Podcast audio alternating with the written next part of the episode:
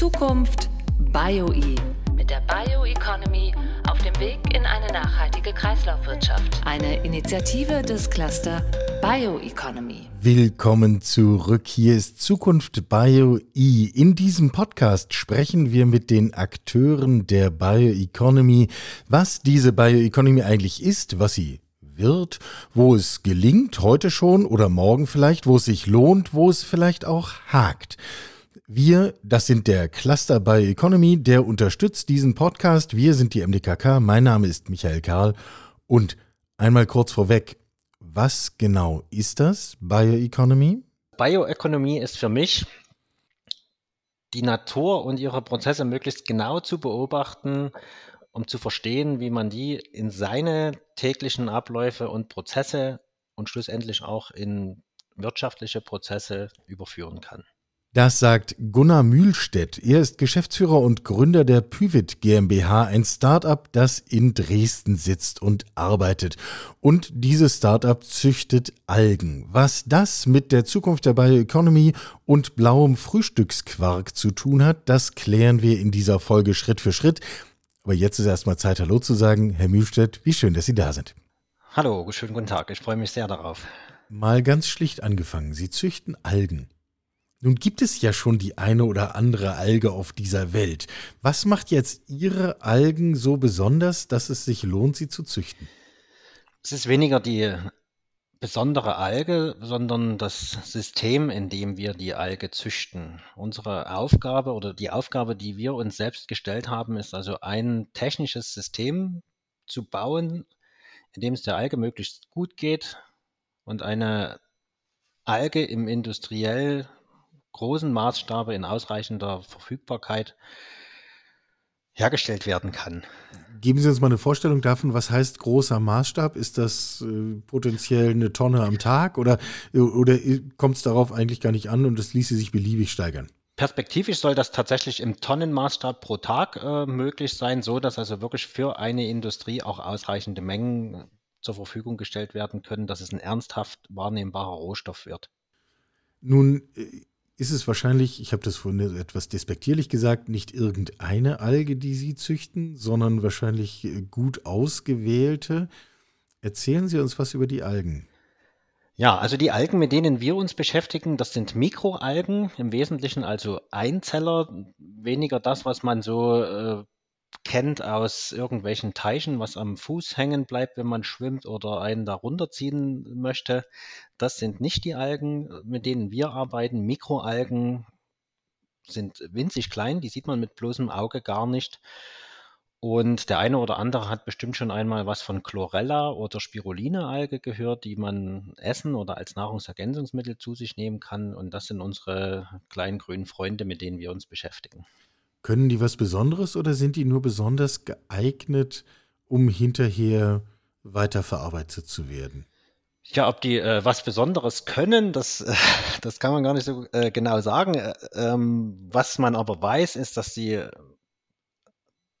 trotz ihrer kleinen Größe ein, ein, unheimlich großes Potenzial an Inhaltsstoffen haben. Also die Spirulina-Alge beispielsweise ist schon in den 70er Jahren von der ähm, UNESCO als das vollkommenste Lebensmittel der Welt deklariert worden. Das heißt also, in einer Zelle Spirulina findet man so viel Nährstoffe wie in keiner anderen Pflanzenzelle der Welt. So, und jetzt gibt es wahrscheinlich Nährstoffe, die man einer Lösung zufügt und dann tut man diese Algen da rein und dann vermehren sie sich bei richtigem Licht und richtiger Temperatur und, und, und ich vermute, es sind solche Umweltbedingungen, die man dann da äh, einstellen muss. Was passiert dann? Genau, also wir bauen quasi dieses natürliche Habitat nach, in der sich die Alge besonders wohl fühlt. Da gehört Licht dazu, weil sie ja Photosynthese betreiben und entsprechende Temperaturen und auch ein bisschen was zu futtern. Das heißt also, Nährstoffe müssen in ausreichender Menge und Qualität äh, vorhanden sein. Dann wachsen die Algen, die wachsen relativ schnell und äh, um die ganzen oder um das verwertbar zu machen, was gewachsen ist, müssen wir die Algen ernten. Das heißt für uns also das Wasser, in dem die Algen leben, abtrennen und dann haben wir eine grüne Masse, die dann zur Weiterverarbeitung genutzt werden kann. Und das können dann verschiedenste Dinge sein. Die kann getrocknet werden, aus dieser grünen Masse können einzelne Inhaltsstoffe extrahiert werden, die kann gefroren werden oder auch frisch verarbeitet werden.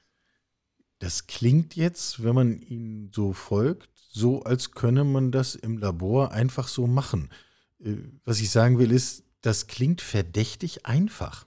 Ist das so einfach oder wo ist die Schwierigkeit, mit der man dann tatsächlich zu tun hat? Weil sonst würden wir ja überall Algen züchten, wenn das so großartig wäre. Machen wir auch. Also jeder von uns äh, hat irgendwo Algen, sei es äh, im Wasserglas, was ewig rumgestanden ist, oder an irgendwelchen Blumentöpfen oder Gebäudefassaden, die sich so leicht grün verfärben. Das sind alles Algen, die von ganz alleine wachsen. Also die Alge ist insgesamt ja als Biomasse auf unserer Welt extrem weit verbreitet. Was wir machen, wir nehmen uns ganz spezielle Algen raus, stecken die in dieses Habitat, in dieses kleine Ökosystem hinein und versuchen gezielt nur diese Alge mit diesen Inhaltsstoffen, auf die wir es abgesehen haben, in diesem Habitat auch groß werden zu lassen. Also grundsätzlich ist das total einfach. Es ist ja ein absolut natürlicher Prozess, den wir nachbilden. Wir machen keine äh, Rocket Technology, dass wir sagen, wir müssen absolut unnatürliche ähm, Zustände in irgendeinem System herstellen. Nein, wir versuchen wirklich das, was die Natur uns vorgibt, in einem technischen System nachzubauen. Wer sollte denn aus Sicht dessen, der dieses System entwickelt, ähm, jetzt an dieser Stelle hellhörig werden. Wer sollte denn eigentlich gewillt sein, sich ein solches technisches System ins eigene Haus, in die eigene Apparatur, in den eigenen Betrieb irgendwo hinzustellen und zu integrieren? Das können aus meiner Sicht ganz, ganz viele sein. All die industriellen Verwerter, die Rohstoffe, sei es für Lebensmittel, sei es für verschiedene chemische Industrien verarbeiten, die man auch auf natürliche Weise herstellen kann. Und da kommt wieder die Vielfalt der Inhaltsstoffe der Alge äh, zur Stelle. Dadurch, dass die Algen, das riesige Spektrum an Algen, was es auf der Welt gibt, so eine Unmenge an möglichen Rohstoffen zur Verfügung stellen kann, sei es für die Nahrungsmittel Industrie verschiedene Proteine oder äh, Fettsäuren, Omega-3-Fettsäuren als Stichwort. Oder sei es Inhaltsstoffe, die antioxidative Eigenschaften haben. All das können die verschiedenen Algen als Rohstoff bieten und wer als industrieller Verarbeiter diese Rohstoffe heute möglicherweise synthetisch herstellt, der sollte aus meiner Sicht hellhörig werden, weil genau das lässt sich im Bioprozess auf natürlichem Weg durch Algen herstellen. Die dann praktischerweise auch noch von ganz alleine wachsen. Bisschen Nährstoff, bisschen Licht vorausgesetzt. Ähm, das heißt, nochmal die, die Frage nach dem praktischen Erleben auf die Spitze getrieben. Wenn ich am Schluss im Supermarkt stehe, dann erkenne ich gar nicht, dass ich irgendwas mit Algen kaufe, weil ich gar kein Algenprodukt, einen Algenkäse oder Algenöl kaufe, sondern das, was aus der Alge wird, idealerweise dann weiterverarbeitet wird über mehrere Stufen und dann dabei irgendwelche Dinge herauskommen, richtig? Ganz genau. Das ist auch heute schon so der Fall. Es gibt äh, Leute, die behaupten, dass schon in 70 Prozent der Lebensmittel, die man im Supermarkt kaufen kann, irgendwelche Inhaltsstoffe aus Algen Mikro- und Makroalgen enthalten sind, also sei es Verdickungsmittel, äh, Agar, verschiedene antioxidative Wirkstoffe oder das Paradebeispiel für mich, das blaue Haribo-Bärchen. Auch das wird auf natürliche Weise mit einem Farbstoff aus der Spirulina-Alge blau gefärbt. Also ich glaube, ganz unbewusst begegnen einem heute schon ganz, ganz häufig irgendwelche Inhaltsstoffe aus Algen und in Zukunft äh, können das noch viel, viel mehr sein, weil sich Dinge, die heute beispielsweise aus tierischen Quellen kommen, verschiedene Proteine, wo wir denken, die kriegen wir nur, wenn wir Eier oder Hühnchen essen, die kann man auch aus Mikroalgen bekommen, denn Mikroalgen enthalten alle essentiellen Aminosäuren, die der Mensch auch benötigt für eine Ernährung. Ist das das größere Bild, über das wir hier eigentlich die ganze Zeit schon reden? Ein weiterer Ersatz für, für den Weg Tier, um Proteine für Nahrung zu erzeugen? Im Lebensmittelbereich auf jeden Fall, weil das Thema Proteinversorgung ist ja ein Megathema für die Menschheit. Wir wissen ganz genau, dass wir mit 10 oder 11 Milliarden Menschen und heutigen Landwirtschaftsformen überhaupt nicht mehr in der Lage sind, die Menschen ausreichend zu versorgen. Sei es jetzt nur, wenn man mal das Spektrum Proteine, Aminosäuren rausnimmt, das ist mit klassischer Landwirtschaft in absehbarer Zeit nicht mehr leistbar. Und da ist die Alge eine mögliche Alternative als Rohstoff, weil die Möglichkeit, über diese marine Quelle diese Proteine zur Verfügung zu stellen, natürlich viel, viel größer ist. Wir können Flächen in Zukunft nutzen, da ist heute gar nicht hindenkbar, dass man da Landwirtschaft betreiben kann. Kann man mit Algen Also die Meere zum Beispiel. Man kann die Meere nutzen, man kann aber auch äh, urbane Flächen nutzen, die heute völlig nutzlos für die Produktion von Lebensmitteln sind, wie beispielsweise Gebäudefassaden, Gebäudedächer oder Keller von Gebäuden. Also man kann mit dem System, so wie wir äh, das System entwickelt haben, nahezu an jedem Ort der Welt kann man Algen züchten. Und vielleicht nicht nur auf unserer Welt, das kann man vielleicht auch, wenn man auf andere Planeten schaut, machen. Dann müssten wir darüber mal mit Elon Musk und äh, Jeff Bezos reden, aber das tun wir vielleicht in einer weiteren Folge dieses Podcasts, sobald die beiden ein wenig Zeit haben. ähm, Fassade. Sorry, da bin ich jetzt hängen geblieben. Das heißt, ich setze mir die Algenkonstruktion auf die Fassade meines Wohnhauses, Geschäftshauses, Industriegebäudes und wann immer ich es brauche, ernte ich direkt vor Ort oder wie stelle ich mir das vor?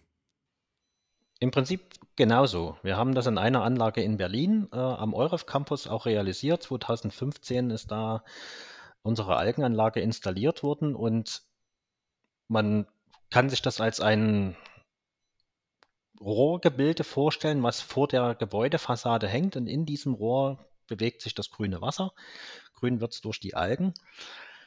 Im Endeffekt ist es ja quasi Landwirtschaft im Rohr, was wir machen. Und das Schöne an diesem Rohr ist, wir können das im Prinzip so formen, wie wir es benötigen, so wie es also die Gebäudekupatur vorgibt. Und das noch viel interessantere ist, wir können die Algen da enden, wo wir das Rohr aufhören lassen. Das muss also nicht im 15. Stock sein, sondern das können wir da machen, wo wir gut rankommen. Das heißt also, wir müssen, um diese Algenanlage zu betreiben, gar nicht außen irgendwie an der Gebäudefassade herumkrabbeln, sondern wir bewegen uns da, wo, wie gesagt, das Rohr endet, ernten da die Algen und versorgen an dieser Stelle auch wieder die neuen Algen mit Nährstoffen und die Sonne scheint von ganz allein. Kann das jeder und jede, wenn ich das nur will? Prinzipiell ja. Im Moment ist das System noch nicht so ausgereift, dass wir sagen können, das ist ein Standardprodukt, was auf jedem Einfamilienhaus eingesetzt werden kann. Das ist noch ein Zukunftsthema, an dem wir arbeiten. In diesem kleinen Maßstab ist es einfach überhaupt noch nicht wirtschaftlich heute. Aber da wollen wir hin, ganz klare Zielstellung. In größeren Anlagen, in großen Gebäuden ist es durchaus äh, schon realistisch und wir sind da auch in, in einigen Themen, wo wir konkrete Planungsprojekte mit Planern besprechen. Mhm. Geben Sie uns mal eine Idee von der Größenordnung. Ab welcher Größenordnung ist das heute im Grunde eine tragfähige Möglichkeit und in welche Größenordnung wollen wir hin? Kann man das irgendwie beziffern? Kann man das konkret machen? Also heute macht es, um das wirtschaftlich abbilden zu können, ab Flächen von 1000 Quadratmeter erst Sinn weil einfach die gesamte Peripherie und alles, was notwendig ist, doch noch relativ kostenintensiv ist. Aber in Zukunft, in einigen Jahren, ist es ein ganz klares Ziel, zu sagen, das muss auch im kleinen Maßstab auch am Einfamilienhaus möglich sein, um auf oder an dem Gebäude dann Nahrungsmittel beispielsweise selbst produzieren zu können. Das wäre ja dann noch das Ergänzungsset, das äh, müssten Sie dann auch noch mitentwickeln, dass ich nicht nur die Algen habe, sondern das dann auch noch in eine zweite Apparatur tue, wo dann hinterher tatsächlich die Nahrungsmittel rauskommen, die ich dann selber nutzen kann. Das haben wir im Prinzip schon. Also das System, was wir heute betreiben, erntet vollautomatisch. Also da ist eine kleine Ernteeinrichtung äh, installiert und sodass die Alge dann quasi in einem ja, aufkonzentrierten Zustand, dann haben sie also diese grüne Masse und die können sie im Prinzip tatsächlich auch so, wie sie ist, schon essen oder ihren Lebensmittel hinzutun. Und das Wunderbare an diesen frischen Algen und in dem Prozess, so wie wir sie prozessieren, ist, dass die Algen geschmacksneutral sind. Diejenigen, die heute schon Chlorella und Spirulina als Tabletten beispielsweise kaufen, die kennen diesen sehr eigengewöhnlichen Geruch und Geschmack. Für mich persönlich ist das ein klares Hindernis. Auch wenn ich mich jetzt nicht von irgendwelchen Tabletten zukünftig ernähren möchte, aber wenn es irgendwie komisch schmeckt, so sei es nach Fisch oder nach, nach getrocknetem Gras oder Heu, dann ist die Motivation nicht so riesig, das zu essen. Wenn ich das aber ein Produkt ist, was vollkommen geschmacksneutral ist, dann kann ich das im Prinzip überall reinmischen. Das Einzige, was äh, passiert, ist, dass das alles grün wird. Aber damit kann man in vielen Fällen, glaube ich, ganz gut leben. Ja, dann wird der morgendliche Frühstücksquark beim Müsli leuchtend grün. Das ähm, gut, man gewöhnt sich wahrscheinlich dran. Man ähm, gewöhnt sich dran, mit ein paar kleinen Tricks könnte man den dann auch blau machen, dann ist es ein bisschen Abwechslung und ich sehe insbesondere bei Ernährung für Kinder hier geradezu unlimitierte Möglichkeiten. Durchaus, ja. Also Algen, äh, grundsätzlich äh, gibt es ja eine Vielfalt. Man kann auch rot färben, violett färben, also die aller gibt es äh, die verschiedensten Farben, die auch in unterschiedlichen Algen enthalten sind. Kommt man natürlich wieder dahin, was darf man überhaupt als Lebensmittel in Deutschland oder Europa verkaufen und zu sich nehmen. Die Novel Food Verordnung schreibt da einiges vor und da sind von den ganzen, keine Ahnung, 500.000 Algen, die man schätzt, die es auf der Welt gibt, nur zwei im Moment als Lebensmittel zugelassen. Das schränkt das natürlich schon ein. Das heißt, bleibt uns äh, heute im Wesentlichen nur die Chlorella und Spirulina übrig. Ist das äh, Mangel an Erkenntnis auf Seiten der Regulatoren oder ist das eine Frage der Zeit, dass wir hier mehr machen? Äh, warum limitieren wir uns hier selbst so? Das ist ja, dem, dem Regulierungswahnsinn, sage ich mal, geschuldet. Das ist, gibt ja wenig Dinge, die nicht reguliert sind und auch das, was man essen darf oder als Lebensmittel in Verkehr bringen darf, ist reguliert worden. Dann hat man irgendwann mal gesagt, wir schreiben jetzt mal alles auf, was bekannt ist. Das war, glaube ich, 1992. Und damals war bekannt, dass man äh, Chlorella und Spirulina-Algen isst oder gegessen hat und damit sind die in, nach dieser Novel Food Verordnung auch zugelassen und alle anderen kannte man noch nicht als Lebensmittel. Das heißt, für die muss dann ein Zulassungsprozess durchlaufen werden. Und der ist relativ schwierig und langwierig, sodass es gar nicht so einfach ist, wenn man jetzt eine neue Alge mit, mit tollen Eigenschaften entdeckt, ist es ein ganz schön langer Weg, bis man die dann auch ins Lebensmittelregal bringen kann. Aber schon allein aufgrund dieser äh, Novel Food Regularien führt uns zu einem Thema hin, das ich ohnehin noch mit ansprechen wollte.